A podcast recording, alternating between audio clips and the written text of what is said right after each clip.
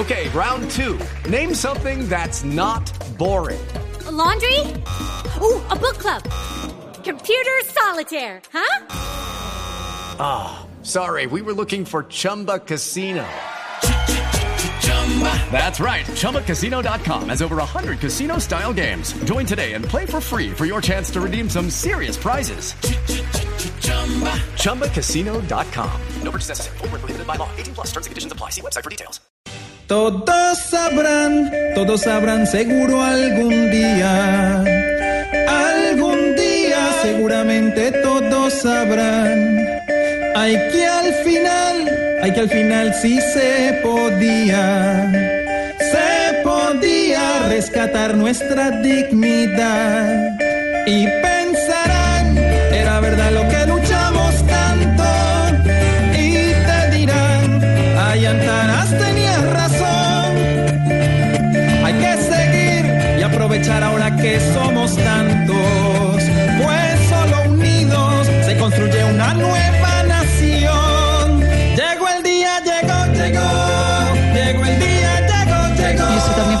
era casi imposible, doctor Mocos? era difícil y nos sorprendió mucho. Estuvimos el día anterior, estamos como tres horas en pronósticos, incluso en algún momento me, me, me irrité diciendo, pensemos qué tenemos que hacer, no, no qué resultado vamos a obtener.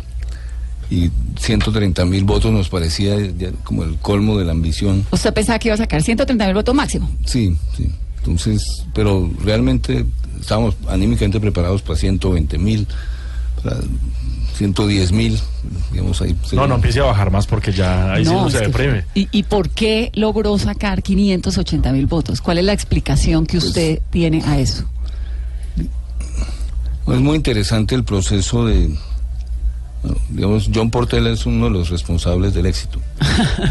Él- con él hemos trabajado en distintos periodos de, de- de- de mi vida y nos entendemos muy bien, digamos, nos una capacidad de juzgar rápidamente las propuestas. Bueno, es un amante de la, te- de la tecnología, entonces el dron, pues yo oí hablar del dron. Te- terminó el dron ayudando a, en casi todos los videos que- que- que hicimos y donde no tenía el dron estaba él cargando el camarógrafo el camarógrafo tomando la la imagen esa del agua que barre Sí, de la Sí, vida sí, sagrada. la de la playa. La en la playa. la de la playa donde decía todo vale y, y es muy lindo porque el agua barre exactamente el- a lo ancho y largo del, De la playa. del letrero que- que yo acababa de grabar en, el- en la arena ¿Ese lo grabaron en dónde? Cartagena En Cartagena. Ah, pero se ve preciosa la playa, más bonita de lo que es. Sí, quedó muy bien, quedó. Y bueno, digamos, el equipo en general fue muy bueno. La gerente de, de- de campaña, Vi- Vi- Viviana Barberena, pues una mujer Pero, cuyo secreto es la confianza. pero, pero doctor Mocos, eso ha- ha- habla muy bien de- del equipo y de, y de cómo de alguna manera eh, trazaron cierta estrategia para, pues, para llegar al Congreso. Pero, ¿cómo interpreta usted eh, este fenómeno electoral? Es decir, ¿qué había en, eh, en, en Colombia? ¿Cuál era el descontento general? Estamos hastiados de la corrupción, estamos mamados de ciertos partidos políticos que terminan concentrando eh, ciertas clientelas. ¿Cuál es la explicación para que usted hubiera eh, saltado de 130 mil, que era lo que usted más o menos calculaba, a 540 mil?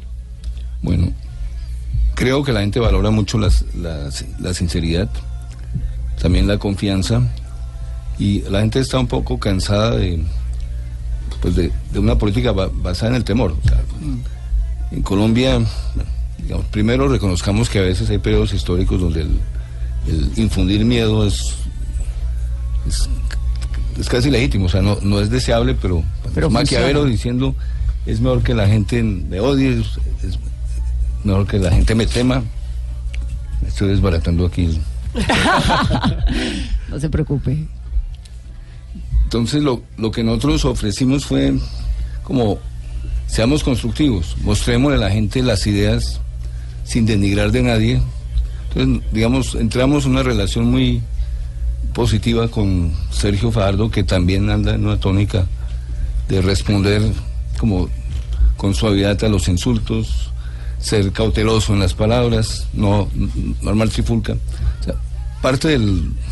Si usted tiene una política donde hay fenómenos de- in- in- indeseables como corrupción o como violencia, pues es muy importante de salir de eso, es como construir un consenso mínimo de que no vamos a, no vamos a hacer política matando, no vamos a hacer política robando. Y de algún modo repetidas veces la gente me dice gracias a usted estoy ha- haciendo política, o sea encontramos veteranos de hace ocho años, la música que acabamos de oír nos, con- nos conmovió en varias ocasiones. Bueno, y, digamos, una cosa impresionante en los, en los centros comerciales está prohibido hacer campaña repartiendo Volantes y cosas. volantes y Publicidad. a- andar con publicidad, con, con, con vallas. Con, y entonces lo que nos inventamos fue utilizar el aplauso de los sordomudos, que es también el aplauso de los pacifistas. Entonces pa- empezamos a pasar a toda velocidad por el... Ahora, mucha gente se sacaba fotos.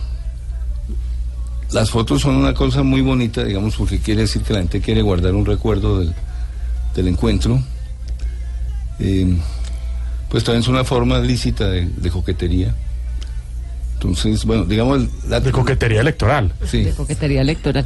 Hay un hashtag que es numeral Mocus en Blue para que quienes quieran enviarnos preguntas y nos quieran eh, contar sus opiniones, etcétera, lo hagan y les vamos a ir diciendo, le vamos contando al profesor Mocus para que pueda responder. ¿Ya habló con Fajardo?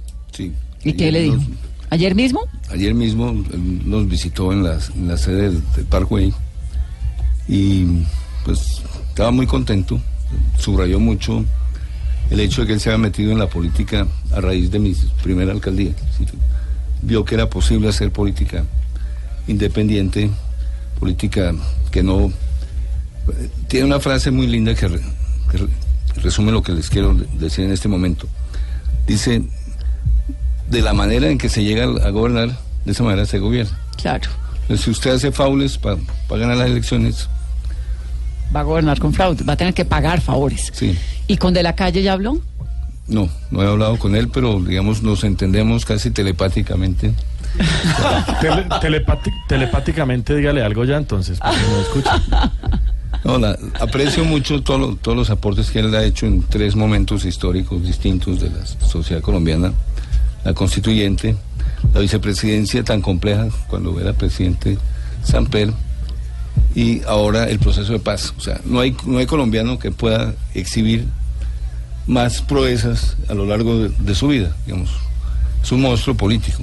Pero él tiene un problema muy grande y es que si se pone de vicepresidente, a ver si yo entiendo bien, le tocaría pagar al Partido Liberal un montón de plata, como 40 mil millones de pesos. ¿Eso es así? Pues el tema jurídico no lo conozco suficientemente en detalle. Digamos, hay que generar sobre todo legitimidad. Pues después el... digamos, Lo, lo- lo- lo primero es si el Partido Liberal tiene un mecanismo a su alcance para darle como márgenes de, libertad a de la calle. O sea, Sergio está de algún modo está más libre, en las manos más libres. Pero yo creo, es decir, sinceramente pienso que la decisión no es solo de, Humberto de la Calle, sino es una decisión del Partido Liberal. El Partido Liberal tiene una vocación de, centro, claramente ma- mayor que, pues, que el Partido Conservador. Claro. O sea, ahora, digamos, hay una especie de, de usurpación, utilizo la palabra con prudencia, con lo de centro democrático. O sea, ahí está como una- uno de los frentes, es como se llaman las cosas, seguridad democrática. Bueno, pues cuando yo hablo de la vida sagrada, o cuando digo los recursos públicos son recursos sagrados, pues hago, hago un esfuerzo creo que la gente lo, lo apreció mucho, que es como aprendamos a decir las cosas de manera eh, pues, Correcta. de- de manera correcta, no nos echemos vainas, seamos lo más como fríos posible y démosle también cierto espacio a las emociones, pero a las emociones positivas, es decir, no, no sembrar odio, no, no sembrar miedo, sembrar confianza, sembrar esperanza. Pero doctor Moco, sobre eso precisamente y ayer decía Humberto de la Calle que hoy arrancaba realmente la campaña por la presidencia y entra usted a meterle mucha fuerza a la campaña de Sergio Fajardo, pero en el país de las visceralidades que usted lo decía hace un momento, de los odios y los miedos que también lo mencionaba ayer, ¿cómo van a ser o cuál es la estrategia para que la gente le haga caso a una propuesta de centro, tranquila, calmada, que es lo que están planteando? Pues eh, digamos Vamos a recoger los frutos de los últimos, serían total 16 años. Los 16 años, o sea, son dos gobiernos del presidente Uribe, dos gobiernos del presidente Santos. Eso ya debería, bueno, como lo que se hizo en ese tiempo, no, no, en mi juicio no está en, en cuestión. Eso fue una construcción positiva. Pero nos encontramos ante un lío que es, de algún modo, lío que también a veces ronda la, creatividad, es que ya hicimos lo que podemos hacer por ese camino. Ahora se trata de reconstruir civilidad. O meterle miedo a la gente no, no, es justo. O sea, los colombianos queremos vivir sin miedo. Pero lo increíble es que haya funcionado. Porque la verdad es que hasta ayer la mitad del país pensábamos que, o tal vez más, que no, que esto era así, que no había forma de una de un poco de frescura y de esa campaña decente que ustedes han, eh, defendido siempre, usted, el doctor Fajardo, digamos, como esa, esa política de bajemos un poquito la agresión y metámosle optimismo a esto con suavidad y con mucho más respeto. Es increíble que eso haya pasado y por eso la votación suya es como tan sorprendente, digamos, y por eso es que termina siendo hoy el personaje político más impresionante. Porque además usted tampoco es que haya hecho una gran campaña, ¿no? Sí, fue algo muy corto. ¿Por, qué le dieron ganas de lanzarse al Senado? Bueno, digamos, salió, salió un libro de Harvard, de una casualidad en, inglés. ¿Uno de los estudios de Esteban? Yo se lo presté al doctor Antana. Entonces, digamos, ahí una de las pistas era como el uso de la investidura para lograr como dislocar los juegos que la gente juega. Digamos, allí en, en este libro se analiza lo, que, lo que dicen las alcaldías desde el punto de vista del, performance, digamos como la actuación. Entonces, si uno tiene una investidura, por ejemplo, si yo ahorita hice la prueba esta mañana, si, yo me arrodillo, obviamente un senador arrollado, un senador con la, segunda mayor votación, se, se, arrodilla, eso quiere decir algo. O sea, entonces, ahora, la mayoría, el 99% de la gente dice, usted no se arrodille, usted porque se coloca en una situación prácticamente humillante, pero yo digo, me arrodillo porque quiero que, que estos dos líderes de la política colombiana se acerquen y construyan un acuerdo y si yo puedo ayudar a construir ese acuerdo, pero, pero eh, doctor Mocos, ¿usted cree que eso alcanza? Es decir, ¿qué aprendieron ustedes de la ola verde de hace ocho años? Usted eh, tenía con eh, el acompañamiento de Sergio Fajardo y demás una tendencia importante, luego eso se frenó en seco y terminó perdiendo la posibilidad de ser presidente. ¿Qué aprendió en estos ocho años? ¿Y qué pueden hacer ustedes para esta campaña en donde el país aparentemente sigue tan polarizado? Pues yo creo que hay una responsabilidad. Cuando uno deja de, aspirar uno a la presidencia, uno puede ser más objetivo en la selección de quién debería ser presidente. Yo escogí a Sergio Faldo como vicepresidente en el, en el 2010 porque me parecía que reunían, digamos, las características óptimas para ser mi sucesor a raíz del tema de mi enfermedad. Y, que se descubrió de hecho ahí en... Vamos a hablar de eso en un momento. Permítame que necesitamos hacer un cambio acá porque tenemos más de mil personas que nos están siguiendo en ese momento en Facebook. El numeral Mocus en Blue es tendencia en Twitter. Y entonces queremos hacer un Facebook Live directamente para que lo puedan ver todos esos fans que usted tiene en, en Colombia, doctor Mocus. Está tan feliz, se ve me alegra mucho verlo así de feliz. 11.28, volvemos en un segundo. Doctor Mocos, ¿cómo está? Pues ¿Cómo está de salud? ¿Cómo se siente? Pues contento. Hay una especie de... Bueno, hay un secreto del tratamiento, no del tratamiento, sino del, digamos, del procesamiento de, esta enfermedad que tengo. Es como que me marquen el paso. O sea, yo mismo a veces si tengo que marcar el paso, pues titubeo. Y bueno, es un poco aburrido escuchar a alguien que titubea. Yo de niños tartamudeaba mucho. Después me leí un artículo que decía que la gente inteligente tartam- tartamudea. Entonces eso me tranquilizó. Pero Y los futbolistas buenos también. sí. Entonces, bueno, estoy como en buena compañía.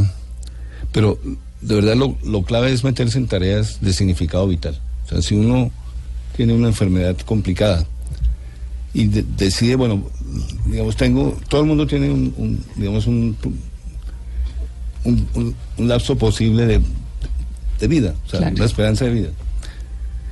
Entonces la, la idea es vivir lo más justamente, lo más intensamente y aportar en, digamos, un poco en la discusión con el, con, con el neurólogo, ya estábamos dando como, chao, chao, Sí, usted se va a dedicar a irse a la playa y váyase a ver el atardecer. Sí, entonces fue un- fue una- hubo como una rebeldía, pues hubo la, la- la publicación de este libro, que fue un parto de los montes, pues 25 artículos distintos de académicos de, de Colombia y de ac- académicos de- del mundo.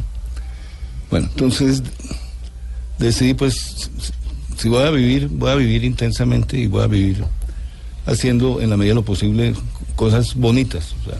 El libro de algún modo muestra la fuerza en la política de las cosas bonitas. Eh, digamos, el, libro dice que la, la agencia cultural puede ser recargada a partir de la... Eso fue una tendencia en Estados Unidos que puede ser retomada y potenciada a raíz de la experiencia de Antanas Mocus en Colombia. ¿Usted en algún momento de todo este proceso de su enfermedad ha sentido o sintió que ya no podía hacer nada más?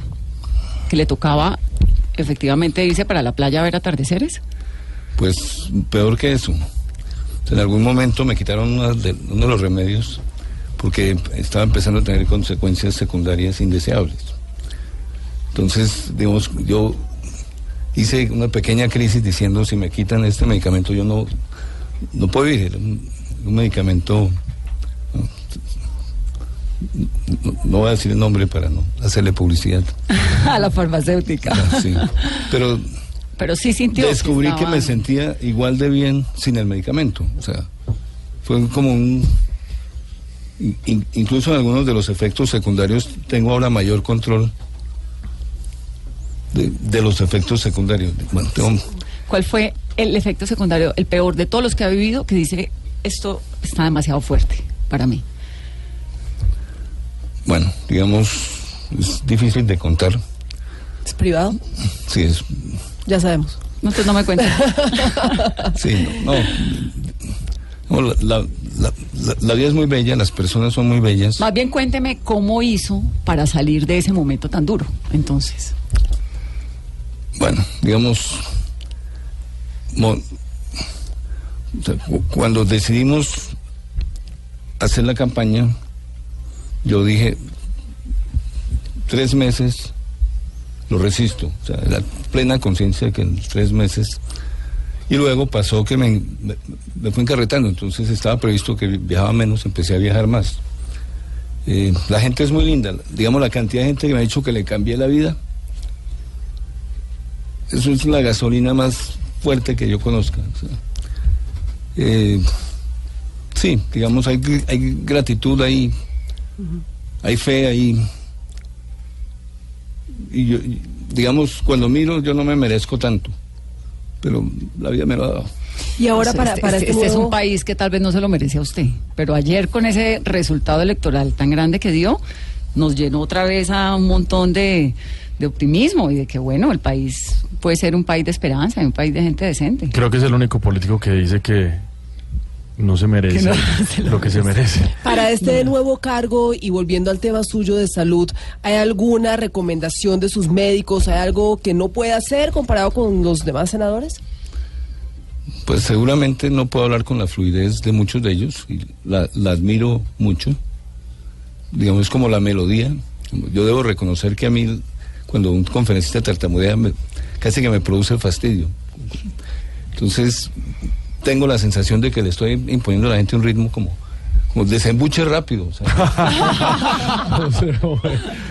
Venga, doctor Antanas, yo, quisiera preguntarle em, sobre el tema de los miedos. Usted hablaba ahorita de los miedos y que nos han impuesto ese temor a los colombianos. Uno de esos temores tenía que ver precisamente con el acuerdo de paz y las consecuencias del acuerdo de paz con las FARC. Ayer esos señores sacaron solo 52 mil votos. ¿Cuál es el análisis suyo sobre ese particular? Bueno, yo tengo una visión, digamos, cualitativa que quiero subrayar. O sea, la, la foto de Iván Márquez met- metiendo la Eso papeleta es muy impresionante. en la urna, eso, eso es un momento histórico. O sea, Y de las y FARC de hicieron cantidad de cosas terribles, pero que lleguen, y además lleguen a aceptar el resultado electoral como lo aceptaron ayer, creo que es, es muy importante. O sea, creo que es parte de la construcción colombiana. Yo sé que nadie quiere oír hablar de las FARC, hay mucho odio, etcétera, pero la foto va, es, es una primera comunión, perdónenme la comparación. Entonces, la gente que entra en un estado de gracia porque se confesó o se está confesando, ma- ma- manifestó un propósito de enmienda. Y- y esperamos que les vaya mejor en el futuro y les irá mejor en la medida en que sean muy fieles con el proceso de, de confesión. el- bueno, digamos... Hay una imagen muy impresionante también de, tal vez es Catatumbo, eh, que aparece con la esposa y con una niña. Alguno de estos líderes guerrilleros también que nunca había votado, con una niña cargándola y dice uno, bueno, esto es otra cosa, es que es, es un paso realmente lo que toca en la democracia, pues es que nos demos garrote en los votos, en las urnas, pero Sí. no en la selva. Bueno, volvamos a lo práctico. Usted ya habló con Sergio Fajardo. ¿Qué dice Sergio Fajardo de la calle? Cuéntenos el chisme, porque aquí todo el mundo lo que quiere es que Fajardo y de la calle se unan. ¿Cómo? No sé, porque de la calle le saldría carísimo con el partido, pero ¿qué- qué- ¿hacia dónde vamos? Digamos, después de ese potencial suyo de votos, tienen 10 curules en el Senado, que eso es una cosa impresionante, inédita. Eh, de la calle, pues es un tipo de cuya dignidad nadie duda. ¿Qué vamos a hacer en términos prácticos? Bueno, yo pienso que la presión social es algo muy efectivo. Es decir, si re- recuerdo la, la primera vez que yo tiré un vaso de agua, Claro, Lo tiré inolvidable. Inolvidable. bajo- A Horacio Serpa. Al, Serpa- al de Serpa, sí. sí, bueno, Estaba haciendo pedagogía. Sí, Se digamos, supone. ese día hice una propuesta que yo mismo tapé con, con el incidente. Entonces, no sé si, si contarlo ahora venga a cuento, pero digamos, lo- yo pinté el Congreso y pinté unos punticos que eran los ejércitos privados de los narcos y estaban los paramilitares, estaban las FARC y, y lo que yo propuse ese día fue no, no que retiremos a los representantes de estos grupos ilegales, sino que los equilibremos. O sea, el Parlamento es un centro de poder y si el Parlamento funciona bien, pues no hay sentido para la violencia. O sea, un antídoto muy importante contra la violencia es la democracia, es la discusión ra- racional dejando las armas de lado. Entonces, mientras mucha gente quería sacarlos del, del Parlamento, yo quería como completar los cupos y, to- y tolerar durante algún tiempo. Pero por echar el agua se invisibilizó mi propuesta. Estaba Francisco Santos moderando, le preguntó al doctor Serpa qué opina de la propuesta de Antanas. Y el doctor Serpa o, se- o fue muy prudente en su respuesta, o estaba echando un globito y no, no respondió a la pregunta. Entonces yo me... A usted le sacó la piel. Sí, o sea, yo- estamos en un debate. A ver, póngase las pilas. Sí, Bueno, y además... Despiértese. Ta. Sí, y lo otro era, pues, todos los que estábamos en esa mesa redonda defendíamos la idea de atornillarnos, o sea, la mesa de negociaciones tiene que ser a prueba de, de incidentes o de maldades, etcétera. Y también le mostró la cola a los estudiantes de la Nacional. ¿Usted se imagina las piedras que le van a sacar en el Senado de la República, doctor Mocus? Pues estamos mejor preparados que en esa época. Porque le van a sacar la piedra. Sí, tal vez, pero va- vamos a tratar de ser faquires. Doctor Antanas, eh, en, en algún momento eh, su nombre resultó polémico, sobre todo cuando se, se hacía campaña para el plebiscito y salieron a la, a la palestra pública unos contratos que usted tenía con el gobierno. ¿Cuál es la realidad hoy detrás de todo ese incidente que ocurrió, que fue bastante publicitado y que de alguna manera minó un poquito su credibilidad en, eh, en torno al apoyo eh, suyo y de la gente que lo sigue al plebiscito? Bueno, primero, el Estado tiene la potestad de contratar parte de sus tareas. Si, si no pudiera contratar el Estado, pues se vería muy limitado en, en sus acciones.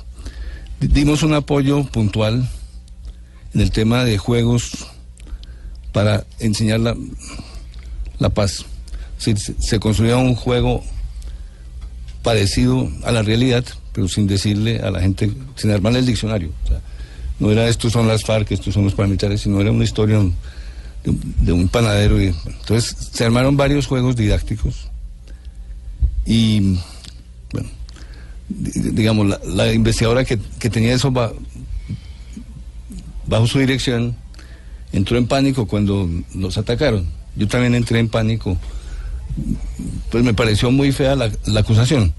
Si hay un contrato hay que mirar si lo que se hizo a cargo de ese contrato valía la pena y costaba lo que costaba. Entonces, bueno, no quiero compararme con otros, quiero establecer un ranking de... ¿Con otros contratistas? qué? Sí, sí, pero, pero digamos, este, esto era algo muy pequeño y fue muy desagradable porque el primer ataque que recibí por eso fue de los hijos del presidente Uribe.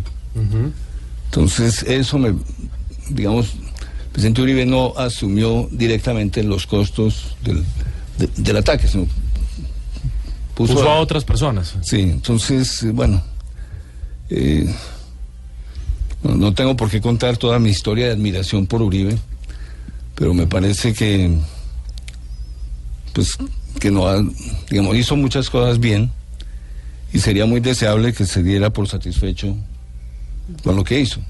Algo ¿Que así se como, retirara de la política?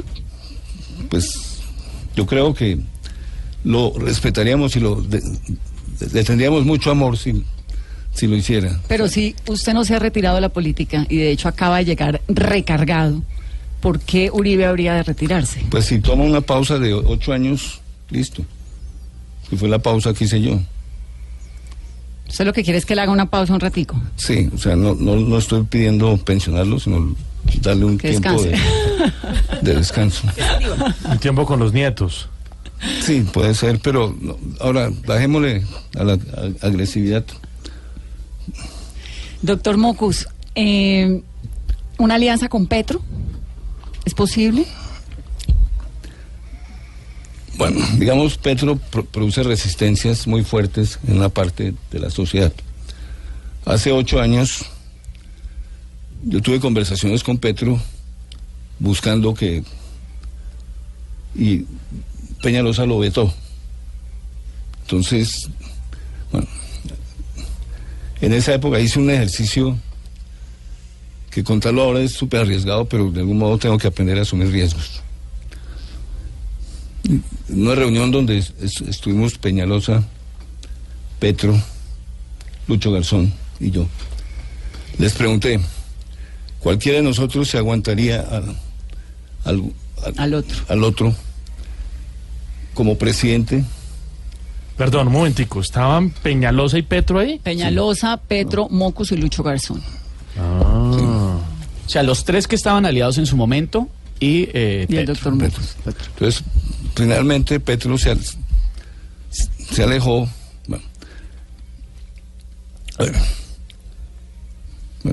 Digamos, se necesitaba el consenso de todos, pero también había una pregunta clave. ¿Usted se aguantaría a cualquiera de, de los otros tres de presidente? Y en ese momento hubo un claro sí. O sea, con todo y la angustia que le puede dar a uno la diferencia. O sea, si uno es candidato presidencial, uno cree que es mejor. Pero, digamos, en, en esa reunión yo les pedí que cada uno dijera si estaba, si se sentía cómodo con el otro como presidente. Después Petro se, se alejó, no, no volvió a participar en esas reuniones hasta que llegamos a la segunda vuelta. La segunda vuelta él estaba dispuesto al- a una alianza y en el seno del Partido Verde hubo reacciones muy fuertes, no solo de Peñalosa. Bueno, entonces, ahora, después de eso viene toda la historia de la, de la alcaldía de, de Bogotá. Sí. Entonces, bueno, hay una cosa que los colombianos apreciamos mucho, que es la estabilidad institucional. A usted, a usted eso- sobre eso le quería preguntar, porque digamos, con todo este crecimiento de Petro, hay una gran preocupación, a la gente le da miedo y lo comparan inmediatamente con Chávez y con Maduro, que es que la economía va para el piso, que es que vamos a terminar como Venezuela. ¿Qué tan cierto que hay de falso en eso? ¿Cuál es su opinión? Bueno, yo no quiero romper, digamos, como los tenues lazos que pueden existir entre nuestra historia y la, y la historia de Petro. Yo me metí en la política porque Petro fue un día ampliar su lista al Congreso y dijo este ex rector un poco raro, me sirve. Yo le mostré la constitución, yo no, yo, yo no podía ser candidato a al Congreso. Entonces pasaron como tres semanas y llegó Petro con- sonriendo de, de oreja a oreja. Bueno, con, con esto quiero decirles que hemos estado cerca de comprender la responsabilidad de cada uno de nosotros en el contexto que vivimos. Entonces, bueno, digamos, yo por quién puedo re- Responder por usted. re- responder a ciegas. Sergio Fajardo, Humberto Lacalle. Con Lucho hemos tenido posteriores diferencias, pues, no quiero reanimarlas, pero digamos, fue un compañero de ruta durante un rato y está la, la película, el documental bellísimo, La vida es sagrada, y está Ant- Ant- Ant- Antanas Way. O sea, está documentado en dos documentales un proceso de acercamiento de tres líderes. Sí. Hubiéramos podido ser cuatro, pero Petro, por alguna razón, no entró y des- después yo quise como re- remendar esa relación y no lo logré. Pues yo creo que finalmente a cualquier gobierno que, es- que salga elegido hay que ayudarle a gobernar. O sea, Colombia tiene todavía problemas de gobernabilidad, que no podemos darnos el lujo de incumplir la ley, no podemos dar el lujo de deslegitimar la ley. O sea, necesitamos que la gente explique por qué el Estado...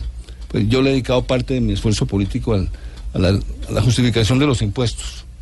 Ustedes recordarán la, la escena esa del, del mármol. Entonces, digamos, mi lucha es pedagógica y yo creo que si la gente entiende las normas, pues, las cosas salen mejor. Soy muy poco diplomático, meto las patas cada rato, pero considero que si la gente entiende, lo he dicho, el gobernante y el líder político tienen la, la misión de, pues de ser sinceros y de ser claros. La cantidad de veces en que me han dicho no hable de eso, etcétera, pues yo la mayoría de las veces desconozco esos consejos. Y, hablo, y voy y hablo. Voy y hablo. que hablando se, se crean realidades. Hablando nos entendemos. Hablando es, he dicho, es como si Colombia estuviera es- escribiendo una novela. En las novelas debe haber sorpresas. Sí.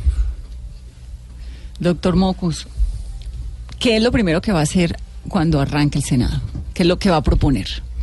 Yo propondría, pues tengo que revisarlo todavía un poco, pero si fuera posible que toda ley dijera, publíquese, explíquese, compréndase y cúmplase.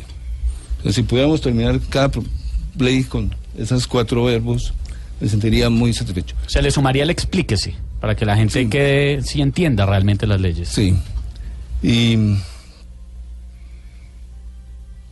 pues creo que se puede duplicar la confianza social en el Congreso. Esa es mi meta.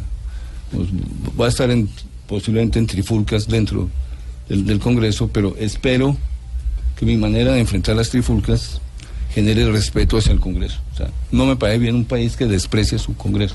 Pero también, pero también ocurre, doctor Antanas, que llegan muchos congresistas cuestionados con unos manchones tremendos de parapolítica, del cartel de la toga, de, un- de una cantidad de conexiones no santas. Entonces, eh, hay un sentimiento de desconfianza legítimo también por parte de los ciudadanos, ¿o no? Sí, sí, claramente sí, y hay que lograr que eso provoque vergüenza en los que hacen esas cosas indebidas. Digamos, ¿Y la- cómo, ¿Y cómo se podría generar ese tipo de, de- de vergüenza de estos señores que jamás se avergüenzan de absolutamente nada? Pues hay que jugar de pronto con ellos el juego del tic-tac. ¿Cómo es eso? Uno los, los sienta aquí o los, los, los invita a un cóctel. ¿Sí? ¿Qué vamos a hacer? A ver, ¿qué vamos a hacer? Si se paran aquí. Nos Sí. va a poner a hacer ¿Nos Vamos a parar. Pero y el micrófono. Yo, pero estamos en Facebook Live, nos, pueden- nos pueden ver. Pásale el micrófono. Y yo entonces sigo aquí transmitiendo. Ahí nos pueden ver. ¿Cómo es la terapia? ¿Qué hacemos? Entonces, bueno, tic-tac, tic-tac, tic-tac, tic-tac, tic y eso es que caminando alrededor. Todavía se puede. Se puede. Ese, y El que paso del tiempo. póngale un micrófono, por favor, Esteban. Es el paso del tiempo. Sí, digamos, tiene que ver mucho con la problemática ambiental. Si, si queremos que los problemas ambientales de Colombia sean manejables, necesitamos empezar lo más pronto posible. Y lo mismo pasa con la corrupción. O sea, la, la- la corrupción es como una maleza, son comportamientos indebidos. La gente que hace esos comportamientos indebidos, pues tiene seguramente aspectos admirables. O sea, yo conozco, o sea, no conozco a ningún corrupto que sea corrupto como de, de- de- de película. Una vez viajé con un congresista que creo que era corrupto y la mitad del viaje dije, yo no le hablo, máxima sanción pedagógica. Hasta que se aburrió y tocó hablarle. Eso Sí. me gusta. ¿Cuál es, usted que es un experto en pedagogía social, cuál es la máxima sanción pedagógica que uno le puede dar a una persona? Pues no volverla a saludar en la vida. Ah, esa me gusta. Retirar el saludo. Sí. No volverla a mirar, nos gusta también, ¿no, Dora? sí. No mirar a los ojos cuando uno está bravo con alguien, sin duda. ¿Cómo cree que va a ser esos debates teniendo ya las FARC ahí presente? ¿Cómo, ¿Cómo va a ser en medio de su pedagogía para que se les permita también hablar? Pues vamos a ser primíparos ambos. O sea, la- la- las FARC y Antanas Mocos. Ahora no vamos a estar juntos, sino en muy pocas cosas. Pues ellos avanzan en considerar la vida sagrada. Si ellos avanzan en considerar los recursos públicos, recursos sagrados, pues bienvenidos. Ahora, yo entiendo, digamos, todo el, todo el todo contacto con las FARC hoy en día es tóxico. Es una expresión que se ha acuñado para para describir que algo hace daño. Yo creo que la pedagogía permite superar a veces esas situaciones. Sigo con el cuento del vuelo. o sea, yo dije... Pero No yo- le hablo. no, primera s- sanción cultural, ostracismo, no le hablo. Pero luego dije, yo creo en la pedagogía, entonces debo hablarle. Entonces le pregunté su mayor orgullo en la vida. Y me habló de sus dos hijos, pero se iluminó, se transformó totalmente. O sea, era casi que le diría el mejor padre del, del- del país. Sí. Entonces yo, digamos, como con cautela, exploré que, que debía decirle, pero no lo dije tan, como tan claramente como lo voy a repe- re- repetir ahora.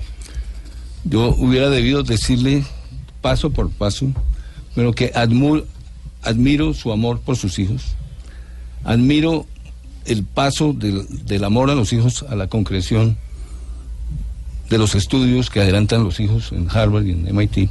Fíjese que Harvard está presente. Sí, no, lo nuestro. Es lo nuestro. aquí Totalmente. Me critican un poco a veces, senador. Sí, ya le puedo decir, senador. Pero el corrupto también reconoce que Harvard es la berraquera. Claro. Entonces, o sea, eso es un piso común. Entonces, digamos, yo hubiera debido decirle, admiro el amor que le tiene usted a sus hijos, admiro el hecho de que usted convierte ese amor en hechos, en- o sea, tiene a los hijos estudiando allá. Ahora, me encantaría que cualquier padre colombiano tuviera ese deseo con sus hijos y, y lograr realizarlo. Pero claramente si todos los papás colombianos hacemos lo que hace este señor para mandar a nuestros hijos a Harvard, No, pues no les damos el, el país se desbarata en dos sí. días. Entonces, proponga maneras de amar a sus hijos de una manera sostenible, de una manera generalizable. Y le hago la pregunta que le hizo usted al corrupto. ¿Cuál ha sido su mayor orgullo en la vida? ¿Lo de anoche? Estoy mirando si reviso. No, ha sido la reducción de homicidios en Bogotá. Sí. También el haber demostrado en Bogotá que se puede gobernar Un poquito con, más. con fácil. criterio pedagógico. También una carta que me mandaron científicos sociales de los que más respeto. O sea, el día en que oí esa carta... La, la recuerdo perfectamente. sí, Yo vivía en Washington y esa carta creo que salió por Washington. Sí. Entonces, digamos, ese apoyo internacional, bueno, eso es como, cuando un futbolista colombiano se, luce en la cancha afuera, eso da, da, da- mucho orgullo, da felicidad. Entonces, digamos, la, la vida ha sido muy generosa, incluso, pues, ese corrupto me, me enseñó cosas. No sé si se lo propuso, pero hoy en día sé que debe uno respetar la dignidad de cada ser humano. Uno debe procurar que abra los oídos y uno puede ayudarle a que abra los oídos, pues, digamos, como comunicándose de, cierta manera. Una vez un concejal me dijo, señor alcalde, no nos humille. Usted pudo abrirse paso en la vida y pudo, pudo educar a sus hijos de manera lícita porque su, su familia tuvo los recursos, etcétera. Entonces, nosotros tenemos que abrirnos paso dando puestos, pidiendo puestos. No, ¿Me va a contar quién era el corrupto del asiento al lado? No. Eso quiere decir que sigue vivo en la política. Claro, si no, nos diría que. Doctor. Mocus, Oh. ¿durmió bien anoche? Dormí muy bien. ¿Está satisfecho? ¿Está feliz? Sí. sí. Hay ¿Está una... asustado? ¿Le preocupa alguna cosita? ¿Le da miedo en este nuevo reto? No, yo creo que, a ver, les cuento otro incidente sobre corrupción. En la Universidad Nacional, desde hace 30 años, cuando alguien manda una carta de recomendaciones para algún aspirante que quiere ingresar a, medicina o a otra carrera muy concurrida, existe una carta que le explica el principio de equidad, digamos como la maldad que se le hace a los demás aspirantes si se pasa alguno palanqueado. Entonces, en vez de esa carta rutinaria que tiene página y media, yo decidí, una vez que me llegó una carta muy ll- llena de colores, dije, este le vamos a responder distinto. Y le puse señor, era un congresista, señor tal y tal, Fula- Fulano de tal. alguien está utilizando su papelería. O sea, no me cabe en la cabeza que usted esté pidiendo un cupo. ¿Y qué le contestó? Ay, buenísimo. Pues ese señor terminó pagando condenas por paramilitarismo. Doctor Mocus, le deseamos mucha suerte. Muy amable. Muchas gracias. ¿Ya se acostumbra a que le digan hace- senador? No, todavía no. ¿Cómo, cómo quiere que le digamos? Doctor Mocus, Un profesor senador, Mocus, ¿no? senador, ¿cuál de todos le gusta más? Antanas. Si me dirijo a Vanessa, Antanas. El resto podemos decirle senador. Vanessa sí le puede decir Antanas. Felicitaciones, Gracias. qué gran de verdad sorpresa electoral, este país tan polarizado, tan roto, tan tirando a la derecha y a la izquierda radicales, de pronto renace una esperanza y eso es lo bonito de la democracia. Y le deseo mucha suerte tratando de lograr esa coalición. No sé cómo la va a hacer, pero usted tiene que hacer esa coalición con el doctor Fajardo, el doctor de la calle. Muchas Eso sí, no, sé, no sabemos cómo, pero le prendemos la Virgen de Guadalupe y al milagroso de Buga, que nos quedan bien siempre. Gracias. Gracias, doctor Mocus. Y a ustedes muchas gracias. Nos están siguiendo en Facebook Live casi cinco mil personas y somos tendencia en las redes sociales. Son las 12, dos minutos.